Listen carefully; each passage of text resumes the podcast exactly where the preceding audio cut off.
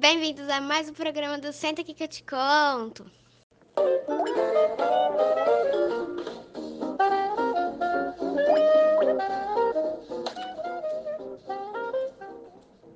Boa tarde a todos, tudo bem com vocês? Aqui quem fala é a Giovana. Hoje é dia 1 de setembro de 2021 e falaremos sobre duas histórias muito interessantes. Alguém aí pode me falar quais são?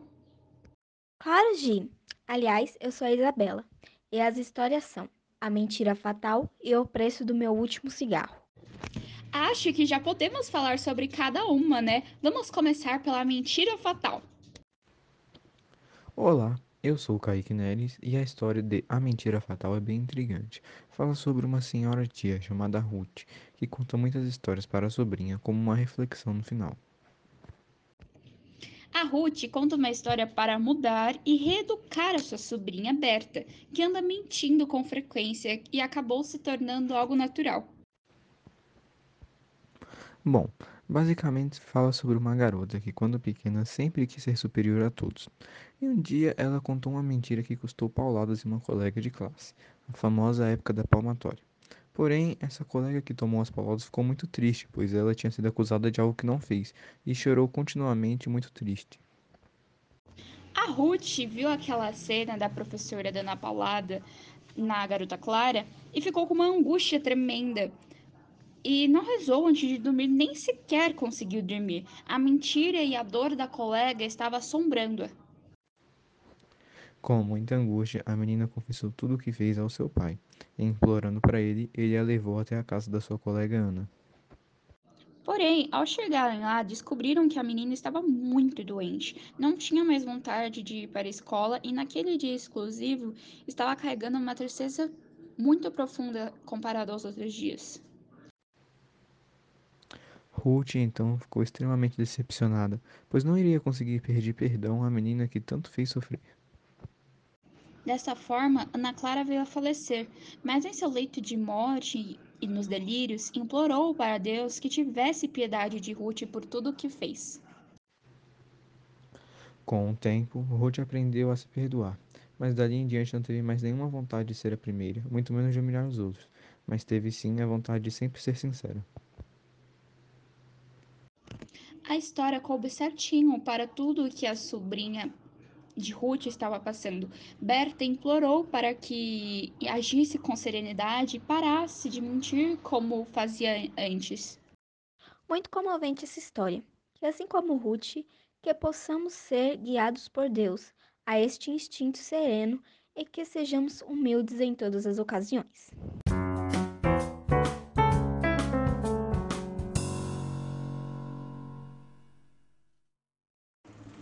Bom, eu sou o Caio e a nossa segunda história é o Peço do Meu Último Cigarro, que conta a história de um homem chamado Jorge viciado em cigarro desde cedo. Jorge casou-se aos 23 anos. Era fisicamente um marido aniquilado e, segundo o médico, Jorge não sobreviveria mais um ano se continuasse fumando daquela maneira. Luísa era uma esposa fiel e companheira que ajudou seu marido no trabalho duro desde o princípio até que se tornassem bem-sucedidos. Luísa desde sempre repudiou o vício do marido e sempre o questionava quando fumava. Até o momento em que Jorge lhe prometeu nunca mais gastar um centavo com cigarro. Algo que não garantiu que ele parasse de fumar, já que os amigos sempre lhe ofereciam um cigarro ali, outro aqui, outro ali e por aí vai. Em um certo dia, ambos brigaram justamente por isso. Jorge fumava dentro de casa enquanto sua esposa cuidava das crianças pequenas. Luísa veio ao encontro de seu marido e ficou ao seu lado, sem falar uma palavra. Jorge, incomodado por ela não ter reclamado de nada, parou de fumar e jogou o cigarro pela janela. Alguns momentos depois, o homem se sentia incomodado.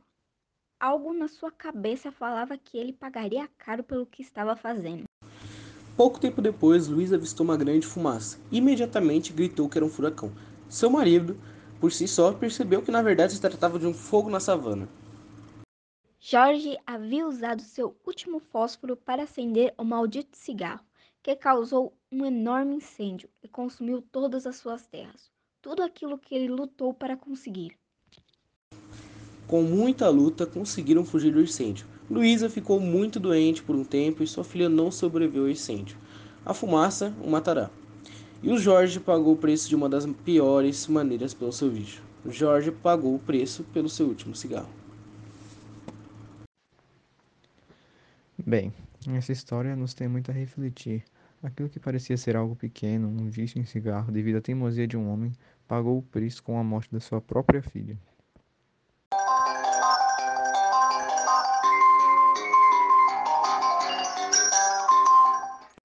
Bom, pessoal, esse foi o nosso podcast. Espero que vocês tenham gostado e que essas histórias nos sirvam para uma ótima reflexão.